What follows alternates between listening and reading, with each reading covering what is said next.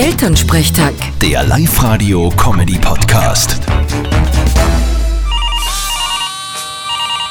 Hallo Mama, Grüß dich, Martin, geht's dir eh gut? Fralli, wie hat sich denn dein Smoothie verkauft am Samstag? Ja, ein Wahnsinn! Du, zuerst waren sie alle ein wenig skeptisch, weil sie nicht gewusst haben, was das ist. Ja, und weil es ausgeschaut hat wie ein Gespeibert.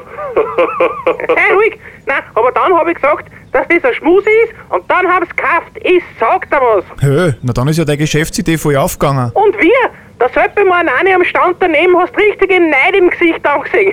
Das heißt, du wirst in Zukunft weiter die Essensreste von der ganzen Woche zusammenmixen und verkaufen. naja, wollte ich eigentlich schon, aber ich glaube, sie werden es nicht mehr kaufen. Okay, wieso?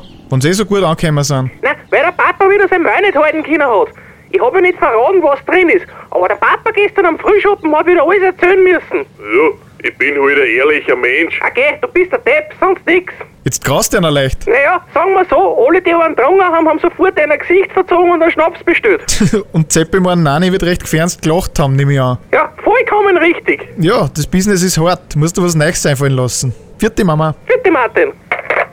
Elternsprechtag. Der Live-Radio-Comedy-Podcast.